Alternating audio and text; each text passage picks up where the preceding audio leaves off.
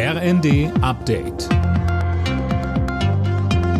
Stündlich neu. Auf den Punkt informiert. Im Studio Dirk Jostes. Guten Morgen. Das Winterwetter sorgt weiter für Probleme auf den Straßen, bei der Bahn und im Flugverkehr. Vor allem in der Mitte Deutschlands gibt es weiter extreme Eisglätte und Neuschnee. Im Kasten in Hessen und Rheinland-Pfalz hat das unzählige Autofahrer im wahrsten Sinne des Wortes kalt erwischt. Ja, auf den Autobahnen 3, 4, 5 und 7 gab es in der Nacht teils Stillstand und kilometerlange Staus. Und da saßen die Menschen dann über Stunden in der Kälte fest. Das Rote Kreuz und das THW versorgten die Menschen mit warmen Getränken, Essen und Decken.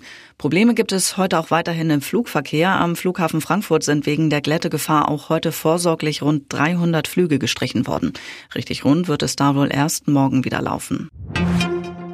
Das Geheimtreffen von AfD-Politikern mit Rechtsextremisten, bei dem es um die Vertreibung von Menschen mit Migrationshintergrund gegangen sein soll, ist heute Thema im Bundestag. SPD, Grün und FDP haben die aktuelle Stunde beantragt.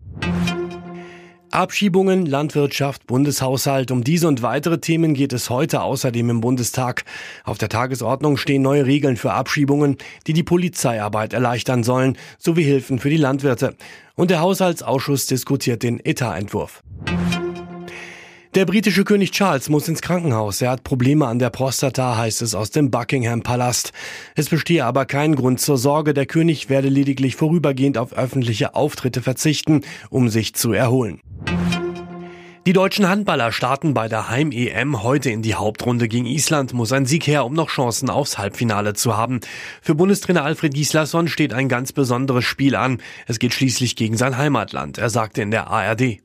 Das ist natürlich ein sehr besonderes Spiel für mich. Äh, ich kenne natürlich Spieler und Trainer und äh, sind, äh, viele sind ehemalige Spieler von mir. Ja, und meine Großteil meiner Familie wird in Köln sein. Anwurf in Köln ist um 20.30 Uhr. Alle Nachrichten auf rnd.de